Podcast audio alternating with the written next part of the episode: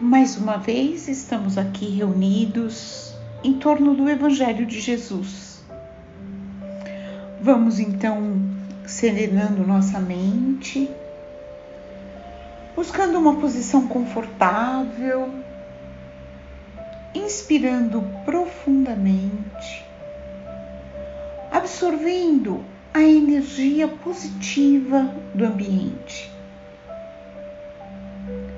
Respiramos, eliminando nossas negatividades e relaxamos. Inspiramos mais uma vez, expiramos e relaxamos mais. Vamos mantendo nossa concentração no nosso ambiente nos sintonizando com os mentores espirituais sempre presentes que darão sustentação ao nosso Evangelho. Nós nos irmanamos fisicamente e espiritualmente no mesmo ideal, no bem maior. Saudamos então aos nossos mentores individuais que se dedicam a cuidar da nossa evolução. Agradecemos todo o amparo que recebemos. Saudamos as equipes de higienização, proteção e defesa de ambientes.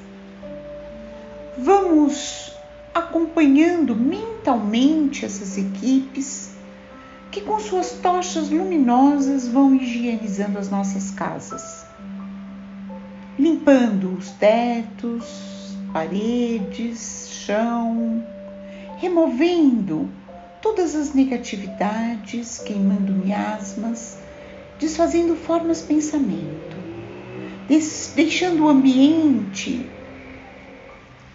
saudável e propício à leitura do Evangelho.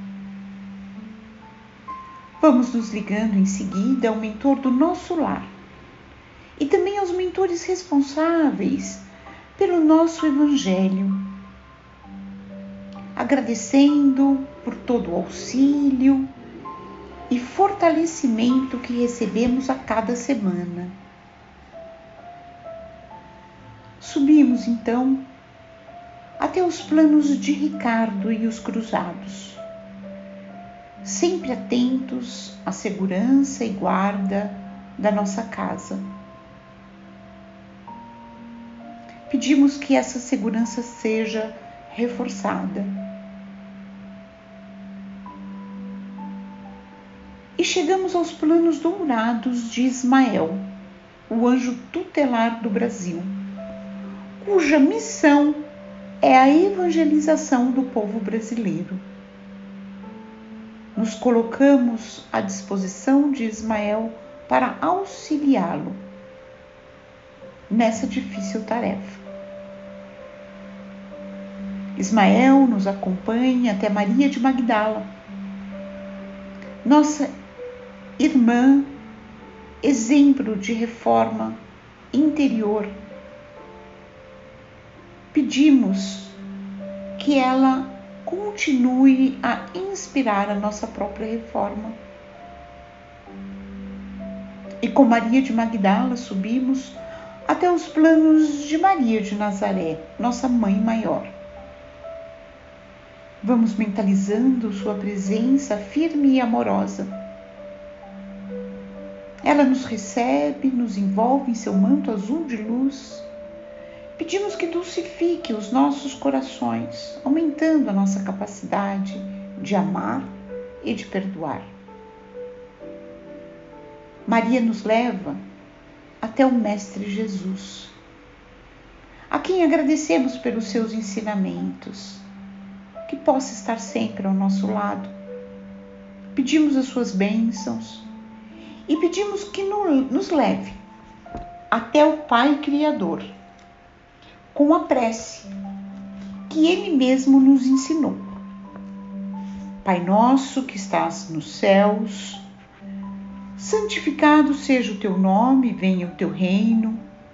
Seja feita a tua vontade, como no céu, também sobre a terra. O pão nosso diário dá-nos hoje. Perdoa-nos nossas dívidas, como também perdoamos nossos devedores, e não nos introduzas em tentação, mas livrai-nos do mal. Que assim seja. Graças a Deus. Abraçamos carinhosamente os amigos espirituais aqui presentes.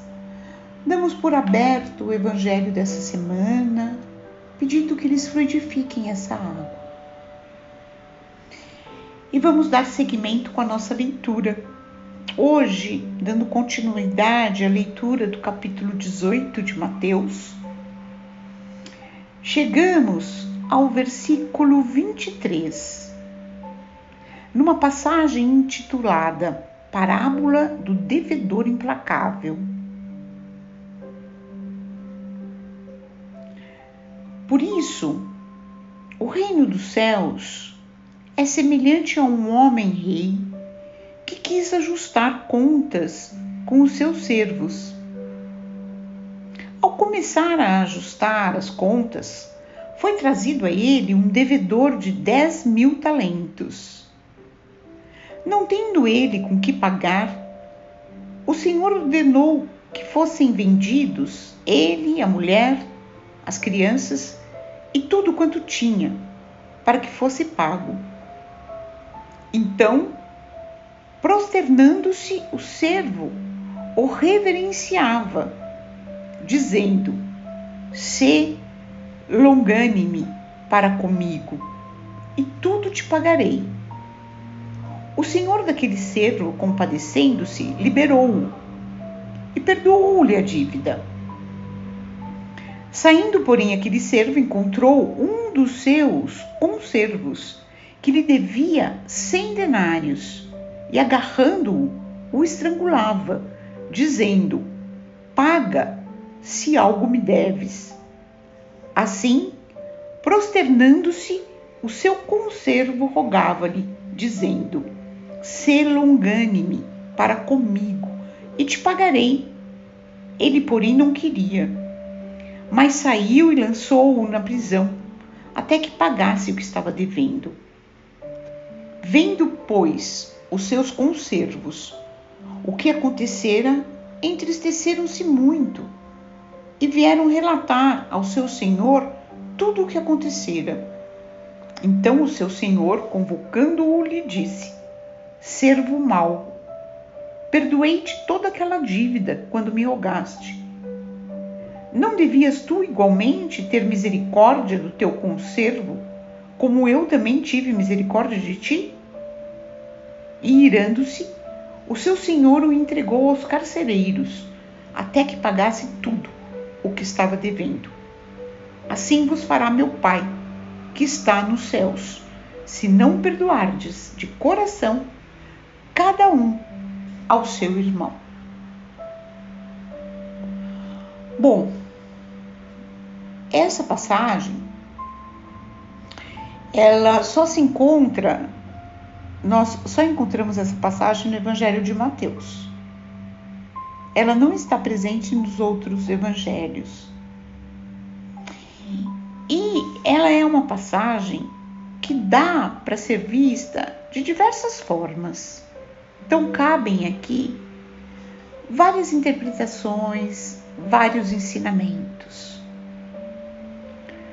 Primeiro, em relação a essa quantidade, né, que devia que os devedores tinham. O primeiro devedor, né, aquele que, que, que se apresenta ao homem-rei, ele tinha uma dívida de 10 mil talentos. 10 mil talentos naquela época era muito dinheiro.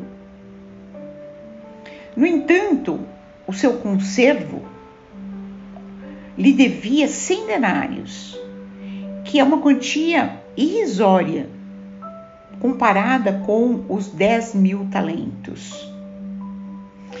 E uma outra observação também é que o Haroldo aqui, né, ele usa assim palavras bem difíceis, vamos dizer, que não fazem parte do nosso dia a dia, né? Como longânime, né? Que é uma palavra que na realidade significa ser paciente, perseverante, clemente, benigno, né? Depois, conservo, também é uma palavra que a gente normalmente não ouve muito, né? Conservo significa co-escravo, aquele que é servo juntamente com alguém. E quando eu leio, e sempre que eu leio essa passagem, é quase impossível eu não lembrar do Pai Nosso principalmente naquele, te, te, naquele trecho que Jesus nos ensinou, né? Que diz: perdoa-nos nossas dívidas. Não esquecer que o Pai Nosso é uma conversa, né, bem coloquial que nós estamos tendo com Jesus, né? Quando a gente fala Pai Nosso, né? E a gente está pedindo, perdoa-nos nossas dívidas, como também perdoamos nossos devedores. Olha só o que nós estamos pedindo. Nós estamos pedindo que as nossas dívidas sejam perdoadas na mesma métrica com que nós perdoamos os nossos devedores. O que significa que se nós temos dificuldade para perdoar, nós teremos também dificuldade para apagar ou saldar as nossas dívidas. E um outro aspecto também que me chama sempre a atenção aqui é a questão do perdão como escolha, né? O perdão não é um sentimento, o perdão não é uma emoção. Ele pode até acarretar emoções.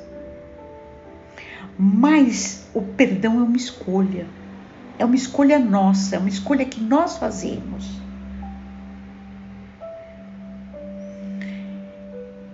Outra coisa que, que eu acho assim interessante, né? Um, um, uma questão assim, um, talvez um jeito, né, de ver é que Deus ele não vai ele não vai nos colocar num tribunal, perdoa esse, não perdoa aquele, ou a sua dívida é essa e você vai pagar isso, ou eu não perdoo. Deus é infinitamente bom, infinitamente misericordioso. Na, o, que, o que acontece né, é que na nossa evolução espiritual, Deus nos criou únicos, né, e ignorantes no sentido de sem conhecimento. E nós, cada um de nós, nós estamos fazendo as nossas trajetórias e estamos fazendo de acordo com as nossas escolhas. Existem as leis divinas, que são as leis da natureza, que fazem parte das leis divinas, e essas leis elas são eternas e são imutáveis. E a nossa evolução se dá respeitando ou não respeitando essas leis e arcando com as consequências disso. Mas não é uma consequência imposta. É uma consequência baseada na ação e reação, baseada na, no, no plantar e colher. Então, o nosso aprimoramento, ele vai sendo feito na prática, num curso prático, em que nós aprendemos com os nossos erros, com as consequências desses erros. E assim nós vamos aprendendo a perdoar e perdoar cada vez mais. E vamos aprendendo o quanto é bom perdoar o quanto o perdão como escolha nos alivia,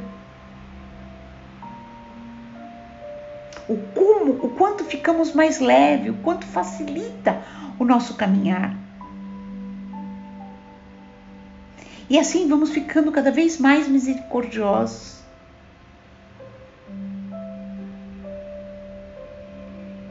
Esse eu acho que é o grande aprendizado dessa passagem.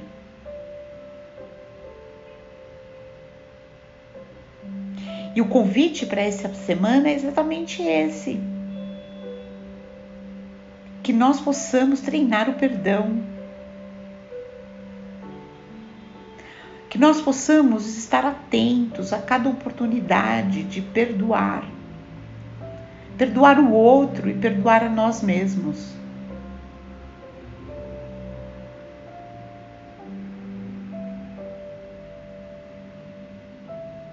E eu acho que dessa forma nós podemos ir caminhando para o nosso encerramento. Voltando novamente àquela sintonia do início do Evangelho, relaxando o nosso corpo físico, nos preparando para as vibrações, procurando dentro de nós mesmos o que temos de melhor, o melhor sentimento, a melhor emoção Vamos reunir isso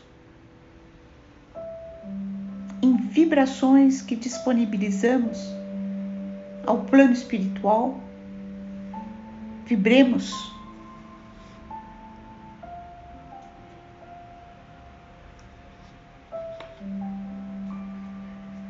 Vibremos pela paz na terra e boa vontade no coração de todos os homens. Vibremos pelo Evangelho para que ele seja norma de conduta para toda a humanidade. Vibremos pelo Brasil, seu povo e os seus dirigentes. Vibremos por todos os sofredores encarnados e desencarnados. Vibremos por todos os lares da terra, em especial por aqueles que nesse momento encontram-se em dificuldades. Que eles possam ser assistidos. Vibremos pelos nossos irmãos que perambulam pelas ruas, sem um teto,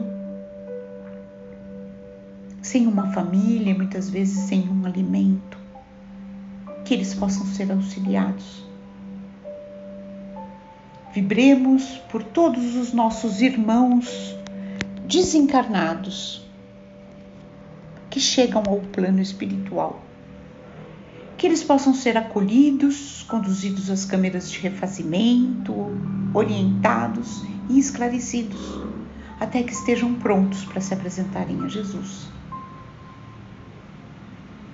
Vibremos pelos nossos parentes, pelos nossos familiares e pelos nossos amigos. E vamos deixar em aberto uma vibração, para que o plano espiritual a utilize onde ela for mais necessária. E vamos pedir licença ao Pai para vibrarmos por nós mesmos, para que se cumpra em nós Sua vontade. E vamos encerrar o Evangelho de hoje,